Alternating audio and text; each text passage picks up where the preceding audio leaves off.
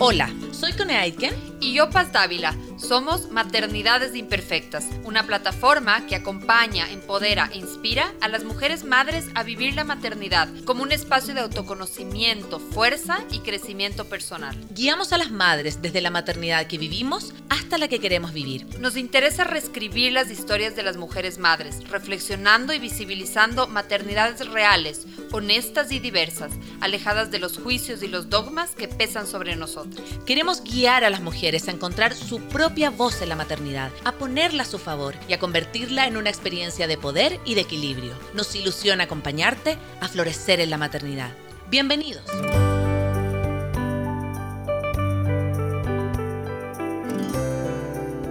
En este episodio hablamos con la psicóloga perinatal María Agustina Capurro sobre los mandatos sociales totalizantes que existen sobre la maternidad. Hablamos sobre la importancia de filtrar dichos discursos, creencias o inclusive teorías de crianza bajo nuestra propia experiencia, contextual y única. Tener un hijo supone muchas veces una crisis y este momento nos invita a repensarnos en muchos aspectos. Uno puede construir al hijo desde el propio camino, de reorientarse, de tomar decisiones no todo es culpa, ambivalencia y miedo. Hay oportunidad de crecimiento y de enorme expansión. Bienvenidas.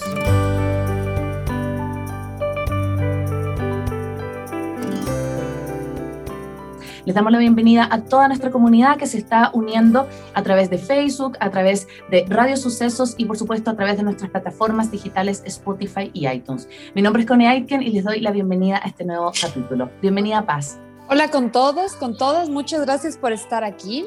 Hoy vamos a hablar de un tema que nos apasiona, que de alguna manera también es el núcleo de maternidades imperfectas, sobre estos eh, mandatos sociales, estas creencias, estas expectativas eh, que existe sobre el ser mamá actualmente y cómo aquello genera como una suerte de expectativas, de digamos, de idealizaciones que no siempre son, que no siempre se contraponen con la realidad.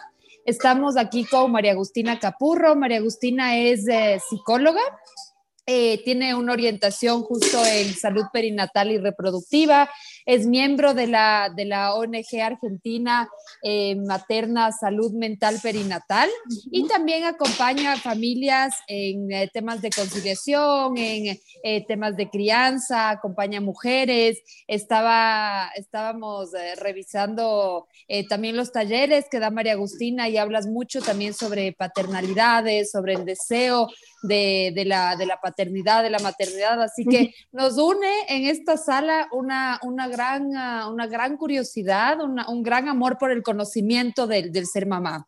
Así que muchas gracias, eh, María Agustina, por estar aquí. Te paso la palabra. Ah, un placer. Muchas gracias a ustedes por, por la invitación, por, por la convocatoria. Eh, como, como decía eh, recién, bueno, claramente este es un tema que, que nos convoca, digo, en, mi caso desde lo profesional también, en, algún momento desde el atravesamiento personal, porque claramente no, no he llegado a esta orientación o, a reorientar mi, mi, mi, quehacer profesional en estas temáticas por casualidad. Eh, y, creo que el tema de, de, aquello que se espera de, ser madres o padres en la actualidad y cómo estamos atravesados por algunos mensajes o metamensajes. Sí, es muy interesante para, para, repensar, para cuestionarse, para hacerse preguntas en relación a eso, ¿no? Para no tomar todo eh, literalmente como viene dado desde algunos lugares más, más eh, deterministas, ¿sí?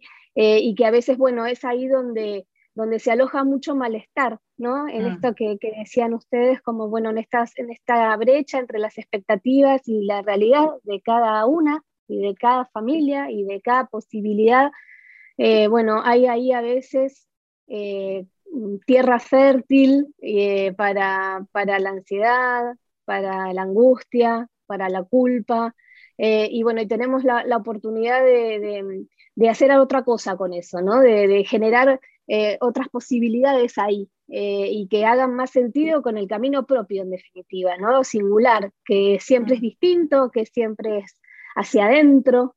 eh, que con cada hijo o hija es diferente también, ¿no? Una es madre eh, de sus hijos de, de, diferente forma, porque cada hijo y cada hija viene también con, con manifestaciones propias y con necesidades propias y porque, porque somos mamás en diferentes momentos de nuestra vida y se activan o no ahí movimientos diferentes y bueno, me, parece muy interesante como poder hacer ese recorrido singular, ¿no? Eh, y despojarnos un poco de las voces de los otros, que no siempre es tan sencillo, uno lo dice así, pero a veces es todo un desafío, a veces es con mucho dolor, a veces, eh, a veces incluso no se puede en un primer tiempo, ¿no? Eh, así que bueno, un poco de esto es de lo que seguramente vamos a estar dialogando hoy. Sí, sí, Agus, porque la verdad es que a mí me, me, me ilusionó mucho cuando pensamos en, en, entrevistarte a ti, porque también lo conversábamos antes fuera de, de de, digamos, del en vivo. Eh, la siempre ha estado acompañándonos también en, la carrera y en la trayectoria de maternidad imperfecta y para nosotros tenerla acá es tremendamente em, maravilloso por su, por su trayectoria también, por lo que se dedica y van a saber un poco a qué se dedica también Agustina. Em, y a mí me gusta mucho poner esto como de los mandatos, porque creo que también nuestro nuestro nombre, nuestro ser, maternidades imperfectas, se basa un poco en eso, ¿sí? En, nuestra capacidad de poder mirarnos imperfectas. ¿Sí? Entonces, nosotros por eso le pusimos al imperfectas el, el im, porque que todas somos perfectas desde donde estamos eh, eh, gestionando la maternidad. Todas hacemos la mejor maternidad que podemos. Entonces, yo quería un poco que eh, tú nos contaras partiendo con eso, acerca de los mandatos sociales de la maternidad, ¿cuáles crees tú que en esta sociedad latinoamericana, a tu juicio, son aquellos mandatos que son como más, más fuertes, que, no, que nos pesan más hoy día a las madres de cómo deberíamos ser como mamás? Exacto. Sí, bueno, yo soy psicóloga eh, con orientación perinatal, ¿no? Y, trabajo con, con, mujeres y sus familias en este periodo específicamente, ¿no? O sea, mujeres que están en la búsqueda de un embarazo, eh, mujeres que están transitando un embarazo o que ya han parido y están en su porperio más inmediato, o, a veces, y, muy interesantemente, quienes acuden a consulta llegan como en un segundo tiempo, ¿no? Cuando sus hijos o hijas ya tienen tres, cuatro años, ¿no?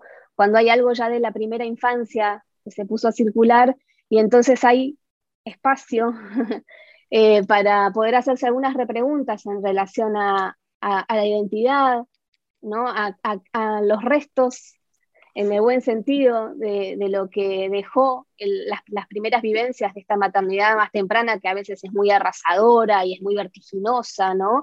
Eh, y deja poco tiempo para la, autorreflexión. Eh, está claro que estamos como en un tiempo, en esta época, ¿no? hablando de lo epocal, que me parece que es súper importante contextualizar, ¿no? porque una, y sobre todo esto que vos acabas de decir, con en relación a, lo territorial, a lo latinoamericano, porque también estamos atravesadas por, por nuestras propias culturas, em, pero sí está claro que este es un último, estos últimos años, por así decirlo, eh, es un tiempo de mucha democratización de la información. Bienvenida sea, ¿no? O sea, hemos accedido a, unos niveles de, información, de libros, de material, de de talleres, de, redes sociales, de mm, podcasts, de todo aquello ¿no? que, ha sido como una, fuente de, acceso a la información que ha colaborado mucho para que podamos eh, acceder a información muy valiosa. También creo que en, e, en, ese, mismo, en ese mismo contexto, bueno, también ha habido un bombardeo, ¿no?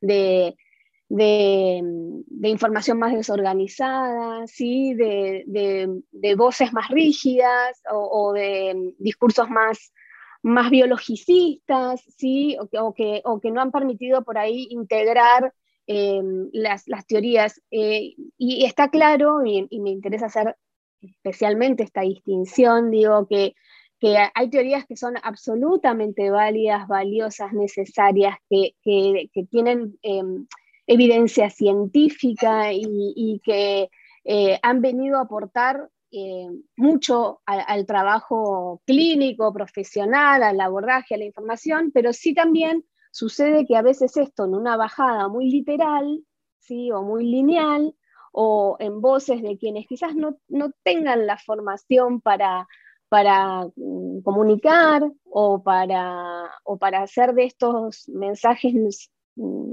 no mensajes universales, bueno, se han perdido de vista algunas cosas, ¿no? Entonces, en el último tiempo hay algunas cuestiones que, podríamos, no sé, como señalarlas, ¿no? Como, como mm, sí, sobre todo más de, cuestiones de crianza más, más fisiológicas, ¿sí? Donde, bueno, la teta, el colecho, em, el porteo, eh, algunos lineamientos em, postulados de una manera muy rígida de la crianza respetuosa, eh, digo, cuando estos discursos se tergiversan, se tornan muy mandatorios, ¿no? Nuestras madres seguramente han sido atravesadas por otros mandatos, ¿no?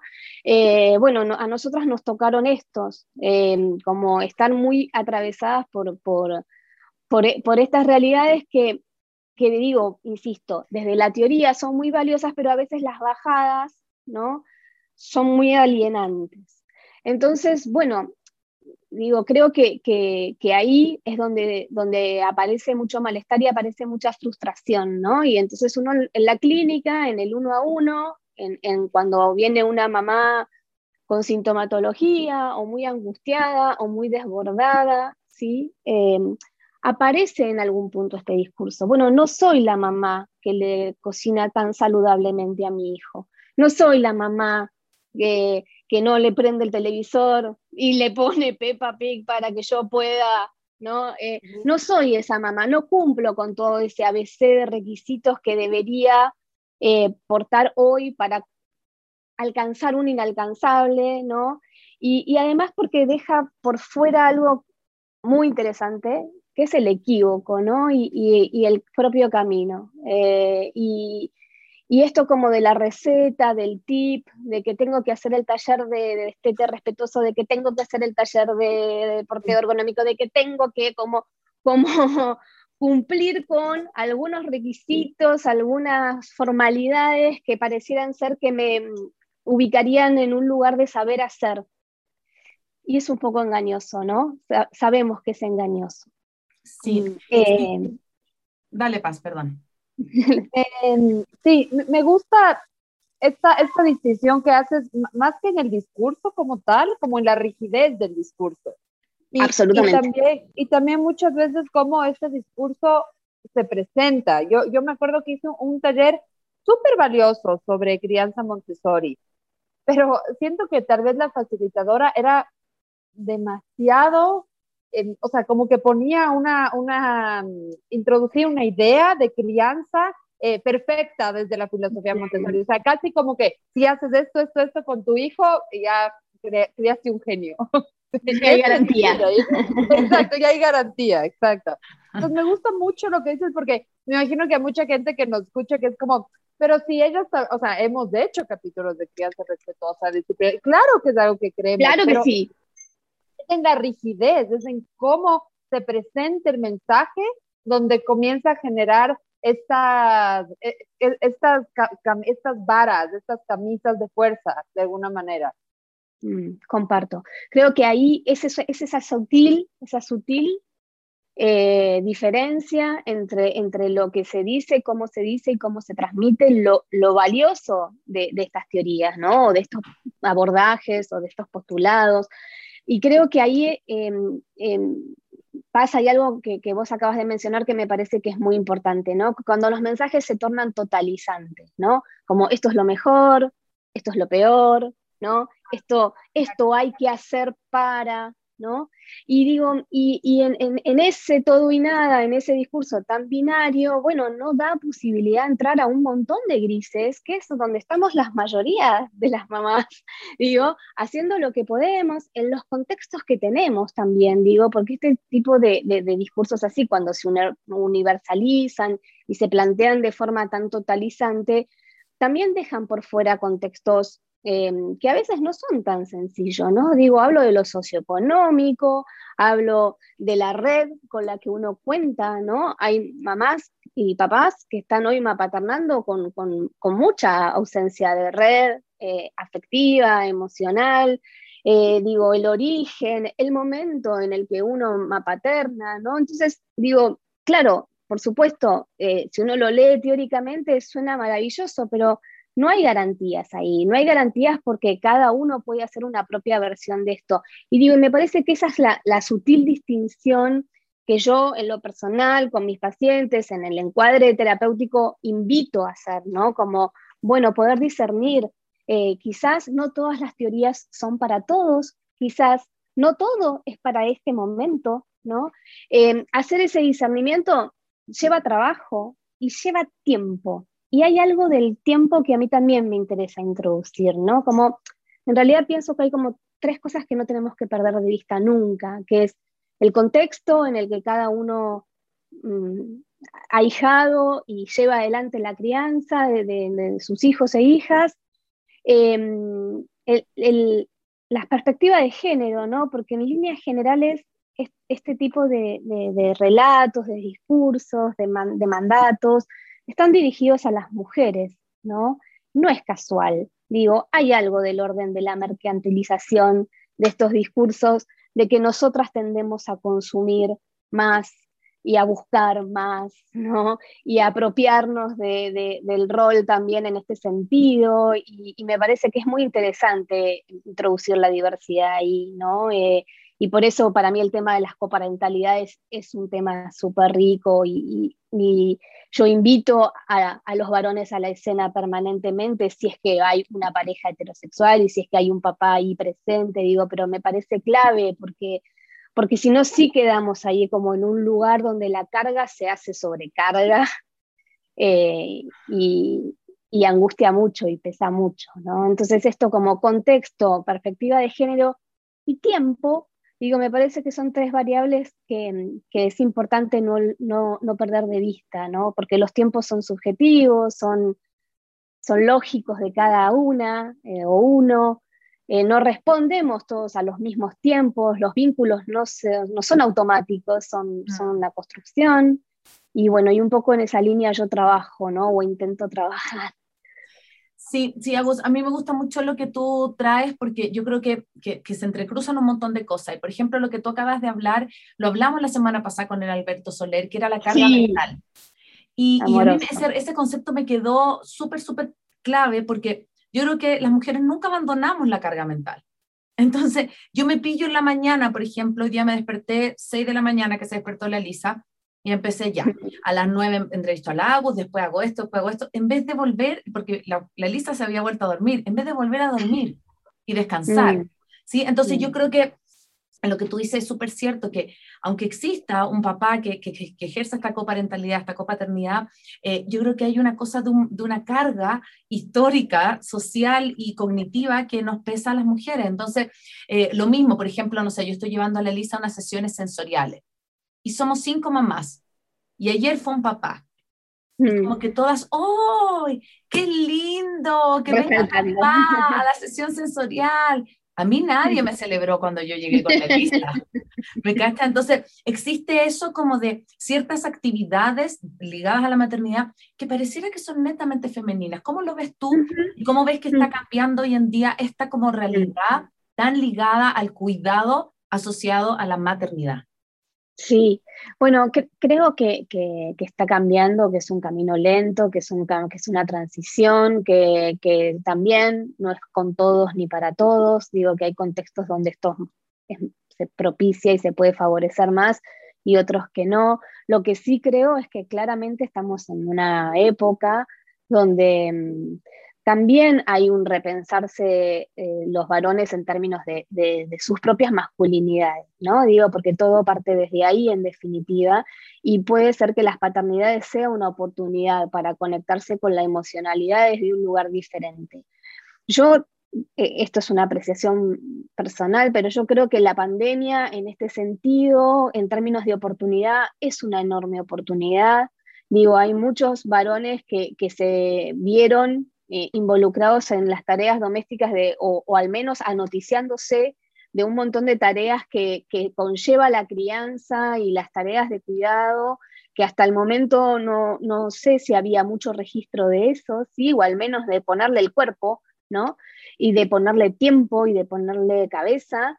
Eh, y, y, creo que esa es una enorme oportunidad, porque incluso para aquellos varones que se autopercibían como corresponsables de las pandemia le vino a demostrar que no, que no lo eran tanto, ¿no?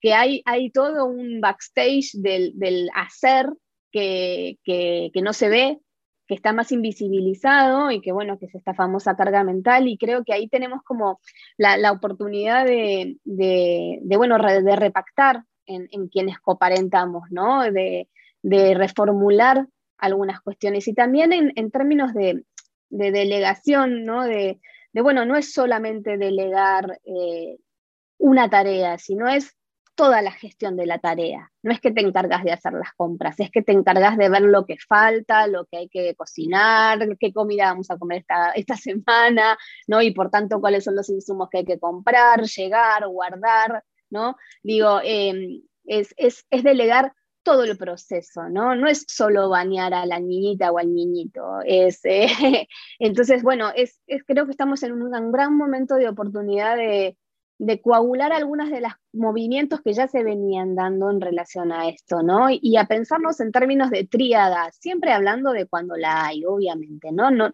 todas las familias tienen esta, composición, pero digo, pero ahí toma aún mucho más sentido el valor de la red, digo, porque también me quedaba pensando en que, bueno, que a veces cuando me escucho hablar de esto de los mandatos y demás, pienso que hay algo que me olvido siempre de mencionar eh, y que me parece súper importante, que es eh, que, no es casual que uno vaya a la búsqueda de cierta información. Eh, digo, necesitamos estar acompañados por otros, definitivamente la, la, las parentalidades son a construir y que por eso es, es tan importante eh, digo, buscar referentes, encontrarnos con otras y con otros, digo, no creo que haya sido casual que ustedes dos se encontraron y hayan armado este, este, esta propuesta, digo, ha tenido un sentido para ustedes y es un sentido, que sostiene y que acompaña, ¿no? El punto es que, bueno, cada uno poder encontrar el propio, ¿no? Eh, porque si no queda esto como del enlatado de que para todos es lo mismo y para todos no es lo mismo.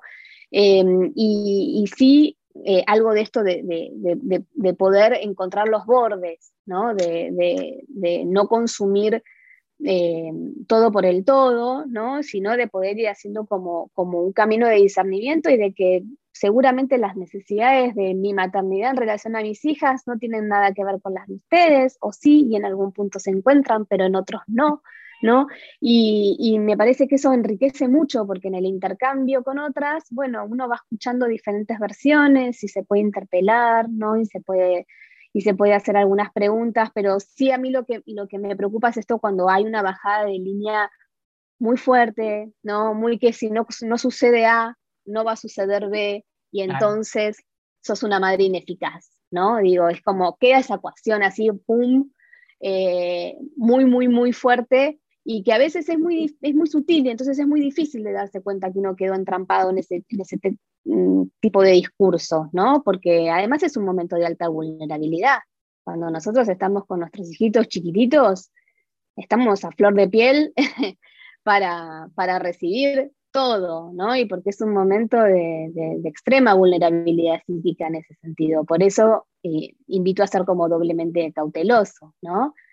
Eh, y, y, y, escucharse uno mismo, sobre todo eh, hacer ese ejercicio que no siempre es sencillo, pero que, que bueno, que es un camino posible también, ¿no? Claro. Desarrollar la autoconfianza. Paz, no te escucho, perdón. Estás, estás silenciada. Sí, disculpa. Eh, me, me, gusta mucho lo que dices porque es súper alineado con lo que, con nuestra, con el core de nuestra propuesta, ¿no? Este tema que la maternidad pueda eh, incluso ser un camino de autoconocimiento, de autodescubrimiento. O sea, más bien al contrario, en vez de seguir la receta, lo que me dice el libro, más bien, eh, ¿qué, qué, qué, ¿qué, es de esto particular mío? ¿Cuál, ¿Cuál, es este ingrediente particular de mi guiada, de mi criada, que sí me funciona, que no está en el libro, que tal vez eh, puede ser mal visto, tal vez eh, no es parte como de las costumbres familiares, porque ahorita hemos estado hablando como de temas más, eh, por así decirlo, está como de líneas conceptuales, de propuestas sí, filosóficas, sí. académicas, pero también hay una carga eh, social familiar, por ejemplo. Las mujeres en mi familia hacen tal, eh, mm. las mamás de esta familia crían de esta, de esta manera. ¿Cómo, ¿Cómo has visto, por ejemplo, yo lo he dicho varias veces, pero a mí me pasó mucho esto con mi mamá. O sea, mm. hubo una gran tensión al momento de, de, que, ah, de que yo me convertí en mamá, porque había diferentes visiones, diferentes modos de, de, de mirar eh, la crianza. ¿Cómo, ¿Cómo ves estas relaciones al interior de la familia ampliada al momento que una mujer se convierte en madre?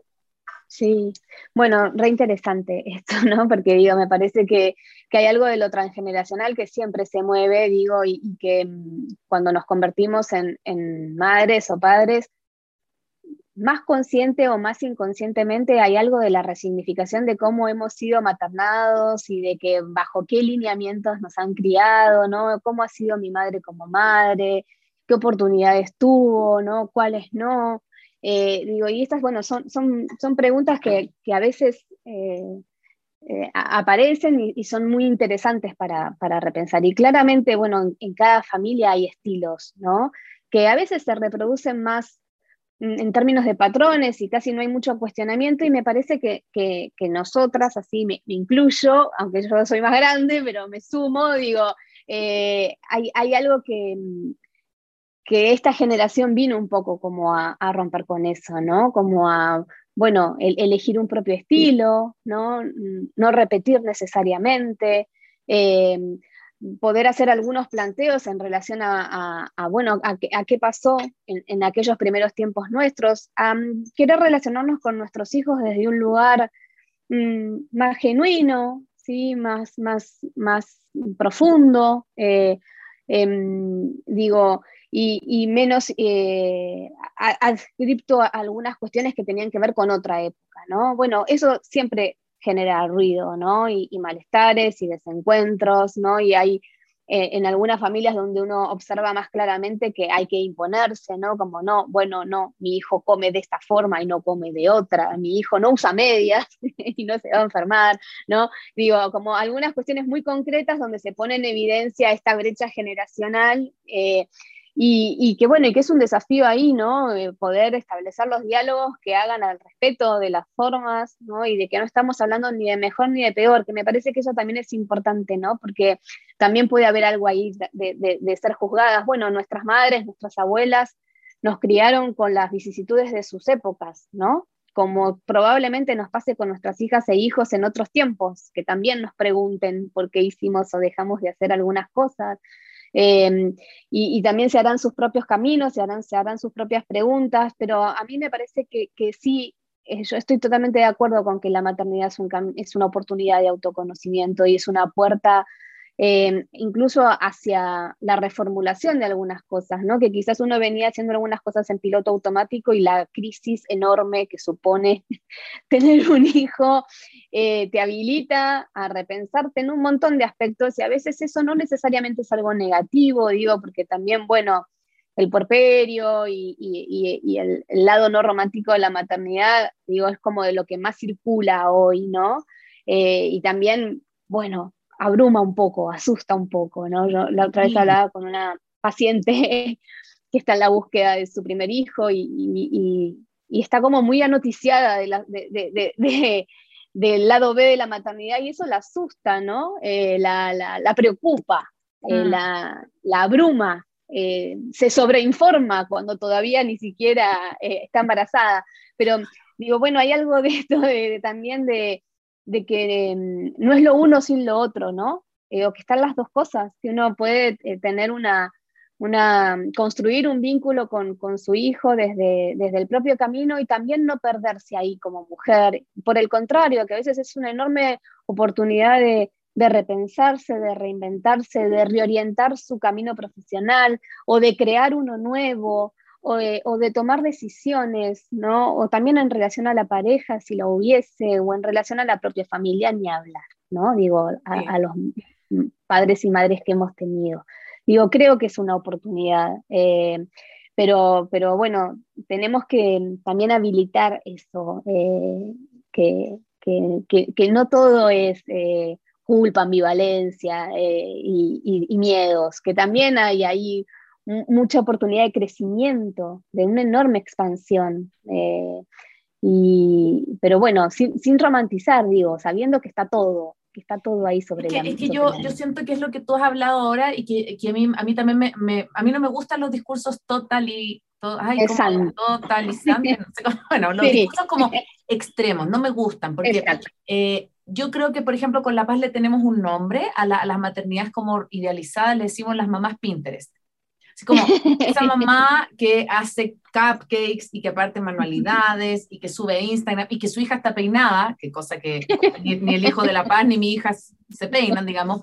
Entonces como que decimos, no voy a llegar a hacer jamás eso, no sé si lo quiero hacer, ¿no? Pero yo no, no, no soy una mamá Pinterest, o sea, yo soy la mamá que soy y, y, estoy haciendo lo mejor que puedo, pero a la vez existe ahora lo que tú dices, este otro espacio de que la maternidad es todo culpa, es terrible, es, sí, tiene sus bemoles, ¿no? O sea, todas nos ha pasado cosas con la maternidad, pero lo que tú dices, sin, la maternidad, maternidades imperfectas no existiría. Yo no me estaría dedicando ahora con la paz a la radio, o sea, yo creo que, a ver, si algo a mí me enseñó la maternidad, como en términos de, de oye, mira, es como que nada está escrito y que, y que efectivamente tenemos que reinventarnos día a día. O sea, yo te contaba justo antes de empezar la entrevista que, por ejemplo, yo vivo hace cinco años acá y a mí jamás se me hubiese ocurrido pasar una maternidad lejos de mi familia, lejos de mi mamá, lejos de mi hermana.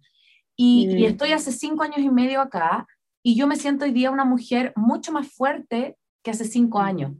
Entonces, eh, eso quizás no me hubiese pasado con todo lo bonito que podría haber sido vivir una maternidad en Chile, al alero de mi mami, por ejemplo, que le echo de menos y todo, pero no hubiese pasado. Entonces, ¿cómo ves tú estos, mm, estos como, bueno, nuevamente los juicios, las expectativas, versus lo que la maternidad en el día a día nos empieza a mostrar como así? como, oye, mm, observa. Sí, bueno, eh, eh, esto me parece re lindo y re lindo que cuentes esto tuyo personal, porque me parece que esto, ¿no? Que, que hay algo de aventurarse también en la mm. maternidad, eh, digo, para adentro, para afuera, ¿no? En el hacer y en el, y en el sentir, ¿no? Que, que bueno, que es una, es, eh, eh, es, una oportunidad que uno puede tomar, no puede a veces no, digo, por eso digo que a veces es en un segundo tiempo, ¿no? Como mm. que, que aparece la consulta, por ejemplo, ¿no? Porque a veces, bueno, Mm, está claro que a veces hay, hay, hay puerperios más difíciles, o más sintomáticos, o más angustiantes, y bueno, y donde la pregunta no entra, no puede entrar, no hay espacio para eso, hay espacio para, para, más, para el hacer y para el subsistir, pero sí creo que que en esta brecha enorme entre la mamá Pinterest eh, y, la, y, la, mamá que, podemos ser, digo, que podemos ser cada una con nuestras realidades, con nuestros contextos, con tu no red familiar, ¿no? que me identifico mucho porque me,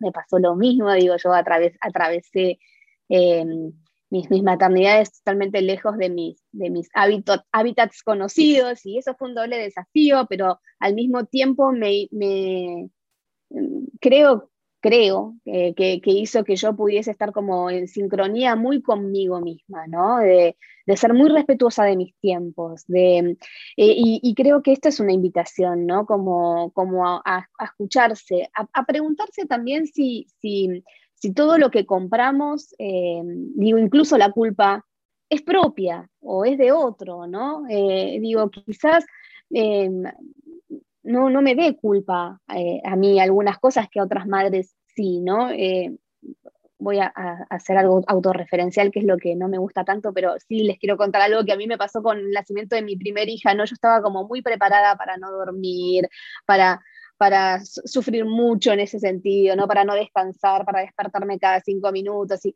y yo tuve una primer bebé, no, no así la segunda, pero la primer, una primer bebé que dormía muy bien, que descansaba muy bien, que tenía un sueño sostenido, que, que me daba tiempo a mí para hacer cosas y a mí me daba culpa, ¿no? Digo, casi como en un mensaje contradictorio, ¿no? Era como, ¿cómo, duerme. ¿cómo, puede ser que yo esté acá pintándome las uñas mientras están... No, ¿cómo puede ser que esté leyendo si yo debería estar acá padeciéndola? ¿no? Claro. Eh, entonces era como, no me necesita tanto, no me necesita tanto ay, Dios mío, tengo una hija que no me necesita tanto. Digo, había entrado como en ese loop de, que si no me demandaba a niveles inhumanos, ¿no? Era porque algo estaba funcionando mal. Era yo una madre ineficaz ahí otra vez, ¿no? Y, digo, bueno, por eso, ni una, ni, una, cosa ni la otra, digo, en el medio hay un montón de, caminos eh, posibles y, y digo, y en general lo que se transmite es esto, como, bueno, prepárate, la, la, la, lactancia es terrible, no te, te, va a doler, te va a costar, vas a trabajar, vas a armate, eh, no como toda una preparación, eh, sí, digo, que puede ser, y que a veces lo es, pero no necesariamente siempre, ¿no? Entonces me parece que lo que, que sí hay es como en, esto como de, de, bajar expectativas, de sí estar preparados para, la, para, para el estar acompañados. Yo siempre intento trabajar mucho esto con, con, mis pacientes en el uno a uno, ¿no? Como armarse de red, identificar a aquellas personas con las que uno se siente cómodo, a gusto, entra en sintonía fácil, ¿no? Puede mostrar sus miserias y sus cosas más bonitas eh, sin, sin, tanta tamiz, sin tanto filtro. Em, buscar espacios profesionales donde uno se sienta alojado y sobre todo aliviado, ¿no? Si uno sale de un espacio de consulta eh, con, con, con, culpa, con temor, con abrumado, con, con, opresión, hay algo ahí que no operó, que no operó para vos, ¿no? Eh, siempre la intención es ir en búsqueda del alivio, de aquello que me haga sentido, de decir, ah, bueno, sí, voy por acá, bueno, y si esto no me viene funcionando, intento con esto, pero no pasa nada si yo hago ese viraje, porque es un, un volantazo que es necesario para el bienestar de ambos, de mi bebé y mío, ¿no? Porque a veces hay algo también que en, esta, en estos discursos así más puestos en blanco y negro, que lo que se pierde de vista es el respeto por el, deseo del adulto, ¿no? Digo, mm. e, en esto de lo niñocéntrico o lo adultocéntrico, de lo que nos perdemos es de lo que pasa entre el vínculo, entre el niño y el adulto, que yo creo que es el lugar más interesante para, para escuchar y para trabajar, lo que sucede entre ambos, ¿no? Mm. Es ahí. Claro, claro, es en, es en ese encuentro. Y, como tú decías, de que en estas tres líneas, ¿no? Que tiene un contexto, un tiempo particular, una calidad particular. Eh, hay, hay, como un gran paraguas, digamos, que, que engloba este tema y es lo de la salud mental materna, ¿no? Que es nuestra, nuestra, nuestra pasión de alguna manera. Sí. Eh, cuéntanos un poco, tal vez, tal vez hay mucha gente que no está familiarizada con este tema, ¿por qué es importante posicionar la salud mental materna? ¿Qué nos dice, qué nos dicen las estadísticas? ¿Qué nos dice la realidad? Eh, abramos un poco como hacia, hacia este gran paraguas. Cómo no. Y que es interesante porque además linkea perfecto con lo que venimos hablando, digo, ¿no? Eh, digo, hay algo de las expectativas y esto que yo les decía de la brecha entre lo que se espera y lo que se puede, que a veces es terreno para, para mucha sintomatología ansiosa, que, que, no necesariamente estamos hablando de psicopatología, pero que sí es un predictor para ciertos malestares que se pueden instalar o que se pueden alojar eh, o, que se pueden eh, bueno, ahí como profundizar y que, tenemos que abordar desde lo, desde lo profesional y desde lo transdisciplinario. La, salud mental, cuando hablamos de salud mental materna, cuando hablamos de salud mental perinatal, sí estamos hablando de, de, todo aquello que acontece en, la salud mental en ocasión de, de, preparto, parto y porperio, ¿sí? Cuando hablamos de, de posparto y de porperio, hablamos de, de esta transición hacia la maternidad, ¿sí? que, vivenciamos eh, las mujeres que hemos sido madres, ¿sí? que estamos hablando de los primeros dos años de vida de nuestros hijos, como ese periodo sensible, ¿sí? hablamos de los primeros dos años porque, bueno, a partir de los dos años nuestros hijos ingresan en la primera infancia y hay algo del orden de la autonomía y de la independencia, ¿sí? que en términos subjetivos ¿sí? nos reposicionan, ¿sí? ya no estamos a cargo del 100% de la tarea de alimentar, cuidar, ¿sí? de la supervivencia de, nuestra bebé o nuestro bebé. Em, y bueno, y las estadísticas indican que, una de cada cinco mujeres que, atraviesan un, posparto, bueno, son, o un embarazo, son susceptibles de, de, padecer algún tipo de trastorno del ánimo en este periodo, ¿sí? Eh, estamos hablando de que casi el 20% de las mujeres pueden atravesar un cuadro, por ejemplo, de depresión eh, posparto. ¿sí? Ah, menciono la depresión posparto porque es el trastorno del ánimo de mayor prevalencia, ¿sí? junto con los trastornos de ansiedad. Eh, por supuesto que hay otros trastornos también, como el estrés postraumático, que muchas veces está asociado a la violencia obstétrica, ¿sí? o algunos acontecimientos que han sucedido durante el embarazo o el parto que generaron algún tipo de evento traumático.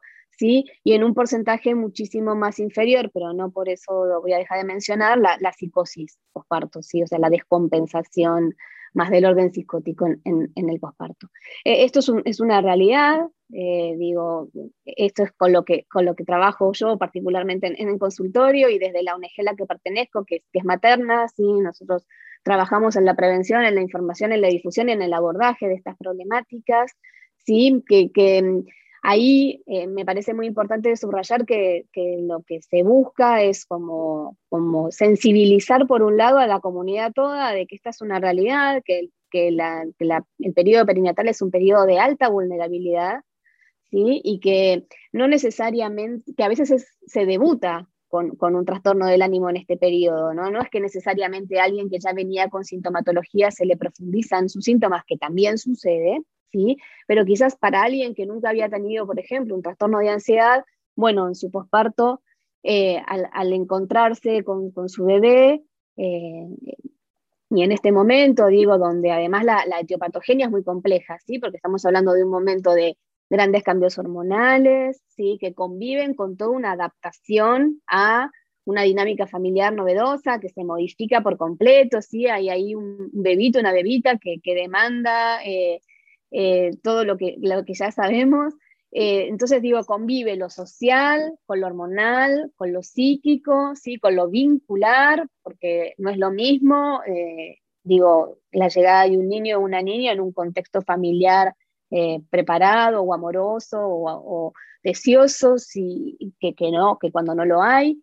Entonces, bueno, digo, insisto con que la, con que la etiopatogenia es compleja, pero sí tenemos unos, porcentajes que, está claro que, es una realidad que necesitamos abordar, entender, sensibilizar, también a la comunidad médica, ¿no? Porque digo, los obstetras, los pediatras, los neonatólogos, quienes están ahí en contacto permanente con estas familias que acaban de recibir un, bebé o una bebé, digo, estar atentos a algunos signos de alarma, eh, algunas cuestiones que, bueno, pueden ser plausibles de, atención y de abordaje transdisciplinario, porque en líneas generales lo que, se, lo que se necesita ahí es un abordaje psicoterapéutico y a veces sí o no con, con andamiaje psicofarmacológico, sí, o, o con acompañamiento terapéutico o con, bueno, algunas otras disciplinas que se suman para, para transitar este periodo, sabiendo de que hay tratamiento posible, de que se sale,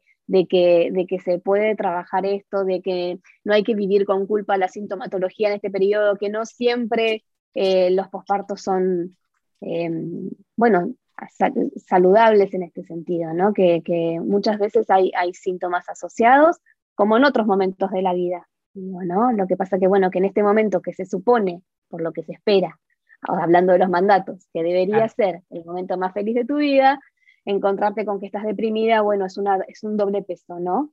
Em, y a veces esa barrera del tabú, del temor, ¿sí? De, decir, bueno, ¿cómo puede ser este bebito que yo deseaba, que esperábamos y que tal? Eh, me encuentra de esta forma, ¿no? Me encuentra no pudiendo. Eh, o no pudiendo con todo, o necesitando soporte. Mm. Eh, bueno, también es una realidad posible y, y, mi mensaje siempre ahí es pedir ayuda profesional, levantar la mano, hablar con el compañero, con la compañera, con, con la familia cercana, estar atentos, sí. Eh, hay algunos signos de alarmas que son más, más concretos que otros, pero digo, si una mamá no puede ocuparse o vincularse en las cuestiones esenciales con su bebé, digo, de cambiar pañales o no animarse a bañarlo o, algunas, o, la presencia de algunos pensamientos más obsesivos en relación a esto, a temores muy extremos que se ponen de manifiesto, em, o, una alteración en el, sueño muy profundo, digo, que, a veces sucede mucho, digo, como insomnios prolongados, que, que bueno, son todas pequeñas alarmas que se prenden para estar atentos, ¿sí? A, qué está sucediendo ahí para que pueda tener un abordaje oportuno, sobre todo, porque cuanto más temprano esto sea, más fácil y más rápido se puede tratar y se puede atravesar, ¿no? Mm. Surfear la ola. Sí. Quiero agradecerle, bueno, a todas las personas que nos están siguiendo a través de nuestra transmisión en Facebook, nuestra transmisión en Spotify y también a través de Radio Sucesos en este capítulo con María Agustina Capurro, que estamos hablando de los mandatos sociales de la maternidad en la expectativa y la realidad. August, querida, recién estuviste hablando de la salud mental, de cómo pasaba esto que muchas mujeres eh, tenían esta depresión postparto o esto, esto que, que, no se habla mucho, ¿cierto? Que tiene que ver nuevamente con lo que se debería esperar, que estamos, tenemos que estar hiper felices, hiper contentas, generar un vínculo inmediato con la guagua, nos tenemos que enamorar del bebé, porque eso también es otro mandato, ¿no? Que lo tenemos que ver y tenemos que sentir que es lo máximo que nos ha pasado en la vida. Bueno, cuando eso no ocurre, ¿cierto? Y tampoco hay una red, lo que tú dices, la importancia de cómo decirlo, ¿no? Como, como tener gente que nos, em, que nos entienda, porque está muy mal visto eso de, de, de, sentir tristeza, porque tú deberías estar en otro estado. Desde tu experiencia, ¿cuáles son esos signos de alerta que podría eh, tener no solo la persona que lo está viviendo, sino que también el entorno, que podrían indicar que necesita a lo mejor una ayuda o, o una mayor intervención de su, de su tribu para poder salir de ese, de ese proceso?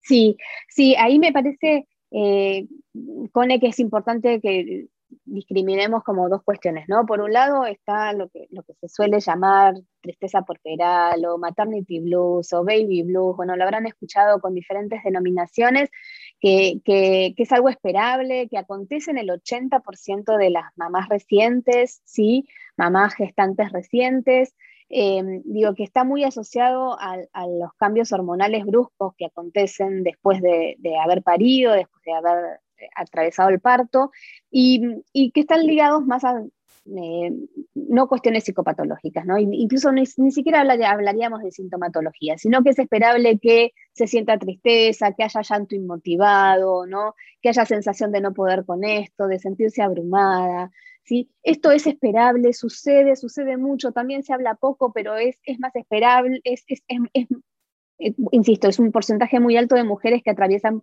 por esas primeras tres barra cuatro semanas, ¿sí? Posparto, estamos hablando del primer mes fundamentalmente, ¿sí? Donde es esperable que esto, esto acontezca.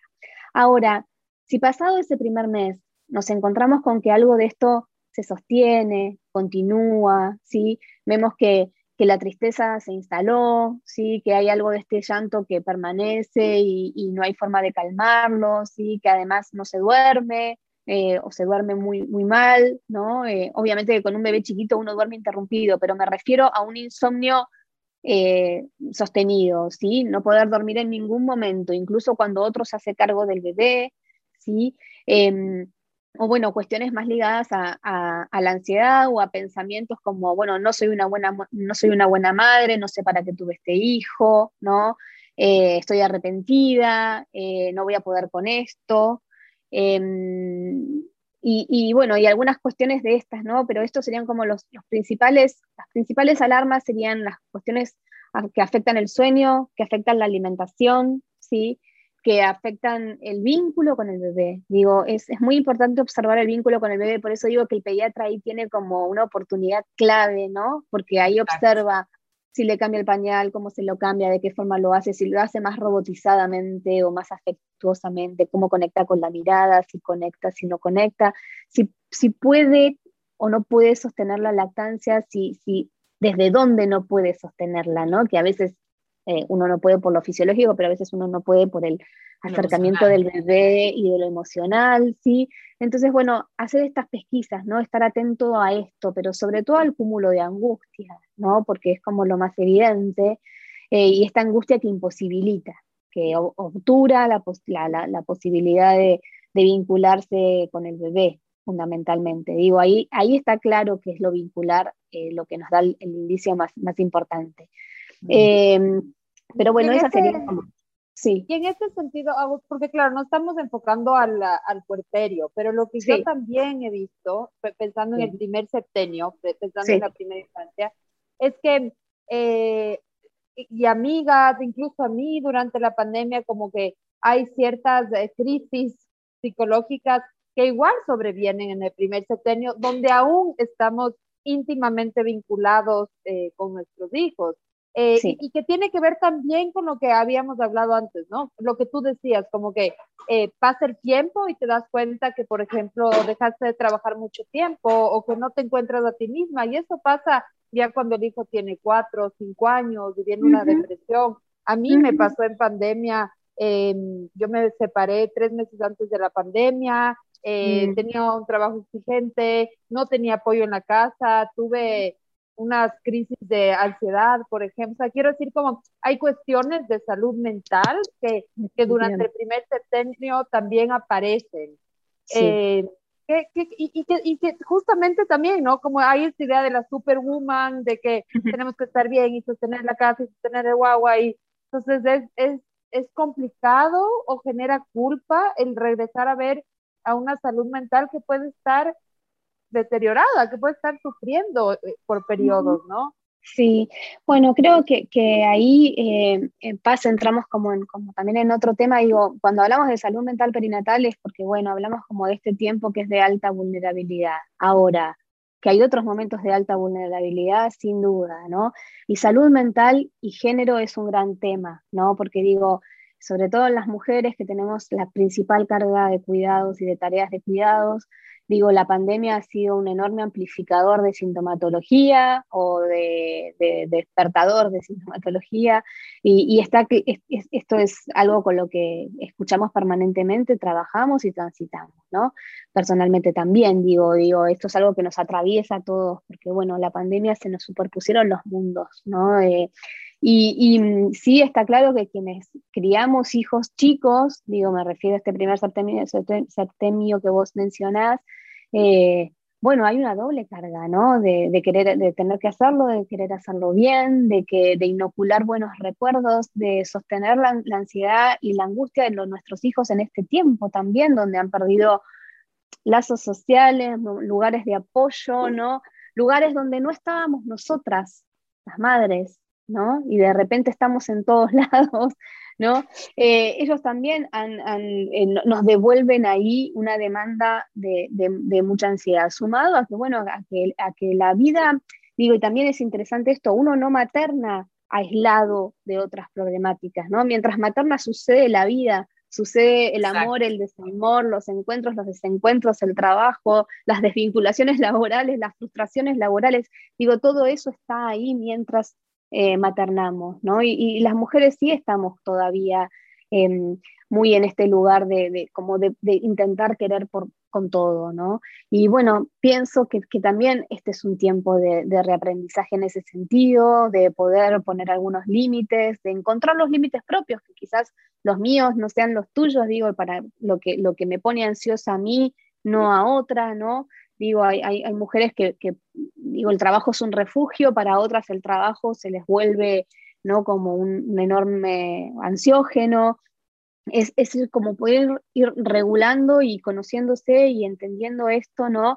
Pero sin duda maternar en pandemia ha sido de altísima demanda, viene siendo, ¿no? Ha sido, viene siendo de altísima demanda eh, y, y, de muchas frustraciones y también porque hemos percibido algunos más, otros menos, pero cuestiones en nuestros hijos en los que, hubo que acompañar, ¿no? Frustraciones, miedos, hemos hablado de la muerte como nunca antes, estamos absolutamente sanoticiados de las enfermedades, de, la finitud, eh, cuestiones que despiertan como, bueno, ansiedades ancestrales, ¿no? Eh, humanamente hablando, y, y creo ahí que, sí, que esto ¿no? Es, un tiempo para que la red se fortalezca, la red que se pueda. Yo a veces hablo de la red y a veces la red es una, amiga, es mm. una, ¿no? A veces digo, porque también hay como una sobreexigencia de esto, ay, yo no tengo una tribu, ay, no tengo una red, no tengo una enorme, no, capaz que es una, es dos, ¿no? Digo, pero es, es, es que vuelves, vuelve, perdón, a los mandatos, que pareciera que Otra vez. lo mismo de la tribu, pareciera que tuviéramos que tener, por ejemplo, yo no tengo abuela, yo, mis dos abuelas fallecieron. Entonces, como yo a veces cuando leo de la importancia del linaje y de que la importancia de la abuela y todo, digo, ¡Ah! yo no le voy a dar ese linaje a mi hija, mira la tontera. O sea, como que hasta en eso, qué loco, porque claro. por, por, ejemplo, yo siempre pongo el ejemplo de La Paz. Yo cuando yo llegué a Ecuador estaba súper sola. Entonces eh, apareció la paz y yo creo que si la paz me muero, de verdad, literal. O sea, es como apareció en un momento de maternar muy, muy difícil, se convirtió en una hermana. Y yo en Chile era como la Roberto Carlos, entonces yo tenía el millón de amigos y tenía la amiga de acá y todo, pero acá como que dije, me basta con la paz, o sea, literal. Eh, pero nuevamente hay una serie de de deberes seres que volvemos como esta expectativa y nuevamente recaen en las mujeres, porque justamente Otra vez. Entrevistamos hace como, mm, hace como unas, no sé, tres semanas más de haber sido a los paternando, que también son sí, Sí, sí, sí. Y a mí su trabajo me fascina porque ponen en evidencia algo que no se habla mucho, porque es el paternar, justamente. Entonces, ellos decían, nosotros también hacemos círculos de hombres. Yo decía, wow, eso sí que, o sea, eso es como distinto, ¿no? Porque normalmente también esperamos que las mujeres vayamos a, a, la, a la, comunión de las mujeres. Exacto. Pero yo creo que tiene que ser, dejamos como, como de, de, pedir, no, no, no, no, hay un número vital de amigas, no hay un número vital de tribu, sino que es la que cada uno tenga, ¿no? Sí, y cada uno pueda, y con, con el estilo de personalidad de cada una, digo, ¿no? Y también generar vínculos, vínculos en la adultez no es lo mismo que en la adolescencia y quizás tus amigas de la adolescencia no, no, no, no son las que empatizan con este momento de tu vida, ¿no? Y digo, y que coyunturalmente uno va generando vínculos y decís, bueno, y de repente, qué sé yo, estoy con paz, que quizás en otro momento ni lo hubiese visto ni, no hubiese prestado atención, ¿no? Y sin embargo, en este momento ustedes dos como eh, se encontraron y machearon y sincronizaron en una temática que las convoca a las dos, ¿no? Y, después el vínculo se profundiza y esto que vos decís, ¿no? Ser hermana. Pero digo, también yo hablo mucho de esto con, mis pacientes, ¿no? Porque es como, bueno, yo no tengo una tribu, ¿qué hago? Me anoto en un grupo, me meto en un grupo de Facebook, me, me meto en un grupo de WhatsApp, ¿no? Como forzando una situación también, ¿no? Pero bueno, no, quizás no es esto, ¿no? Quizás vos tenés esa amiga con la que te encontrás en la plaza, con la que te ves una vez por semana, ¿no? Quizás es alimentar ese vínculo, es decirle, eh, necesito que hablemos de esto, ayúdame con tal cosa, me acompañás con tal otra, ¿no? Y, y esa es tu tribu, ¿no? Eh, mm. y, y, a veces crece y a veces no crece, y, digo, y me parece que también darnos como esa libertad de que, bueno, de que cada una va armando los vínculos que, que puede, a veces son los hijos los que nos, nos, nos propician los vínculos nuevos, a veces no, digo, estamos las que nos mudamos mucho, digo, y estamos las que no nos, no nos, han mudado nunca y tienen su familia más cerca y entonces también por ahí tienen algo más facilitado o no, a veces tienen la mamá a una cuadra y con esa mamá no hay encuentro. ¿no? Eh, por eso digo que es importante pensar en lo singular. Así es, así es. Eh, a, a, mí me, me, da risa porque escucho y digo, uno puede hacer mandato social de lo que quiera, es decir, no necesariamente es el mandato social del patriarcado, del capitalismo, también puede ser de estas corrientes más alternativas, más holísticas, o sea, todo depende de qué tanto lo que, con lo que comenzaste, ¿no? O sea, qué tan totalizante lo vuelves para ti. Yo creo que está como, como ahí la, como el puntito. Agus, quería, a, a, nosotros nos gusta mucho tu página porque también haces como mucha referencia a películas, a libros, a series que están como, como reflexionando sobre la maternidad. ¿Qué nos podrías recomendar? ¿Qué podrías recomendar a la audiencia? ¿Alguna, alguna serie, alguna peli que, que nos, que nos permita como seguir ahondando en, esta, en este apasionante mundo único de la maternidad? Sí, bueno, en, a ver, eh, diferentes. Para, para, en lo personal, siento que hay una serie que, que, a mí me acompaña y que la elijo y que la, la, la, uso para todo, porque me parece que tiene todos los temas ahí. Digo, que es This Is Yo sabía que ibas a decir esta, mi serie de favorita del mundo mundial. Es fundamentalmente una serie vincular, ¿no? Digo, eh, abre todas las puertas y, y también trabaja mucho, habla mucho sobre salud mental, ¿no? Y, y habla mucho sobre, sobre qué es ser un padre, qué es ser una madre, lo transgeneracional, que me resulta muy interesante, las diversidades de formas de, de hacer familia. Le digo, bueno, no, casi que no deja ninguna arista sin mm. tocar, eh, es, es, muy hermosa. Y después hay una película que es muy dura, pero que yo la recomiendo porque me parece que hay algo, mm, por lo menos fue la reflexión que yo hice cuando la vi, que se llama Beautiful Boy, que es una película de un padre, un padre y un hijo.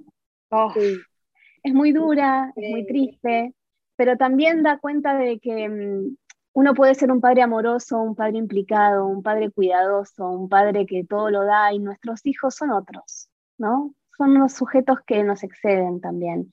y que encontrarnos con el secreto de nuestros hijos también es un desafío, ¿no? Y aceptar la diferencia y que a veces los hijos se nos escapan entre los dedos y que, y que no siempre es por equívocos, y que no siempre es porque hicimos las cosas mal, sino porque nuestros hijos son sujetos de la vida y que están haciendo sus propios caminos y sus propias elecciones. Y esa película yo creo que condensa mucho de eso y por más dura que sea, eh, deja grandes enseñanzas en relación a que es un vínculo de padres con hijos. Es hermosa. Mm. Esas son mis dos sí. Muy linda. Muchas, muchas gracias. Ya lo vamos a poner en los comentarios también. Bueno, vamos, a, ir cerrando. Eh, muchas gracias a los que, a los que nos eh, están acompañando. Y ahora sí, volvemos. Vamos a cerrar con tres ideas fuerza. Cada una va a decir con la idea que, que queremos quedarnos después de, esta, de este encuentro. Eh, Cone, empieza.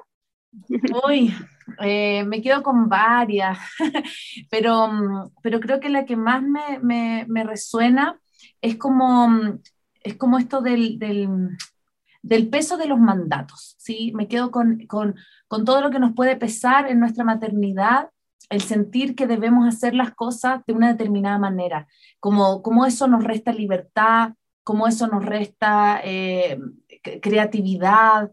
Eh, yo creo que también eso, eso va ligado a que somos las mejores mamás que podemos ser para nuestros hijos y que lo estamos haciendo como podemos. Eh, entonces yo me quedo con, con eso, que, que, el mandato es pesado, el mandato es fuerte y que muchas veces nos, nos limita, no, no, nos quita la libertad de poder realmente desplegar todas las potencialidades y las fortalezas que podemos tener como, como mamá.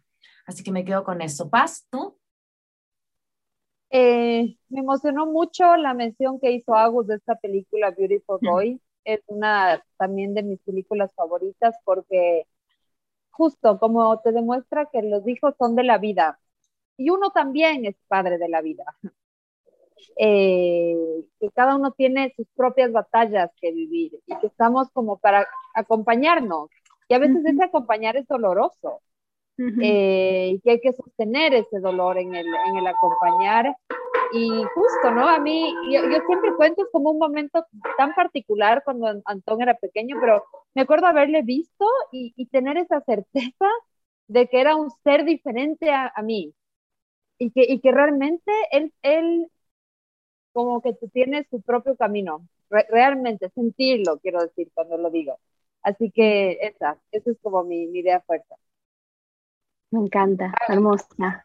Bueno, la, la, mía creo que condensa un poco la, de, la, de ustedes dos, ¿no? Como eh, hacer esta invitación, ¿no? A, poder eh, hacer un camino hacia adentro, autoescucharse, ¿no? Eh, despojarse de algunas cuestiones que vienen de la afuera, poder discernir, poder pasar el propio tamiz poder hacer las propias elecciones, sabiendo que es un camino que no es recto, que no es lineal, que a veces es más sinuoso, que a veces es más liviano, pero que, siempre nos desafía desde algún lugar, amigarnos con el, con el tiempo, que los vínculos llevan tiempo, ¿no? que, que, necesitamos esa variable tenerla presente, que, que la búsqueda del éxito y de resolver todo ya y resolver todo con recetas externas a veces nos deja muy entrampados y imposibilitados de, escuchar nuestra propia voz.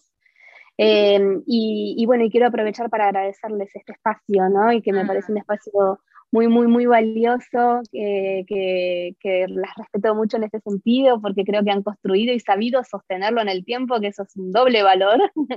Eh, así que bueno, eh, agradecerles a ustedes y a todos los que están del otro lado por, por escucharnos y acompañarnos hoy. Gracias, muchas gracias Agus. Nuevamente para nosotros un placer tenerte acá, un honor. Y, y, como yo creo que esto de, armar red también en, temas de la maternidad ha sido maravilloso, conocer mujeres, hombres que se dedican a esto, personas que problematizan la maternidad, que la reflexionan, em, eh, la misma Flor, la Flor Sichel, la Esther Vivas, tanta gente hermosa que apareció en el camino tú. Entonces, em, solo agradecer eh, también a las personas que nos acompañan y recordarles que este capítulo va a estar disponible disponible el, el, domingo en Radio Sucesos y a través de nuestras plataformas digitales también al final de esta semana. Así que los dejamos repensando en estos mandatos, en estos juicios, en estas expectativas y en poder ser finalmente las mamás que queremos ser. Así que nos vemos en una próxima oportunidad. Muchas gracias, Agus. Chao, chao. Nos vemos pronto. Gracias.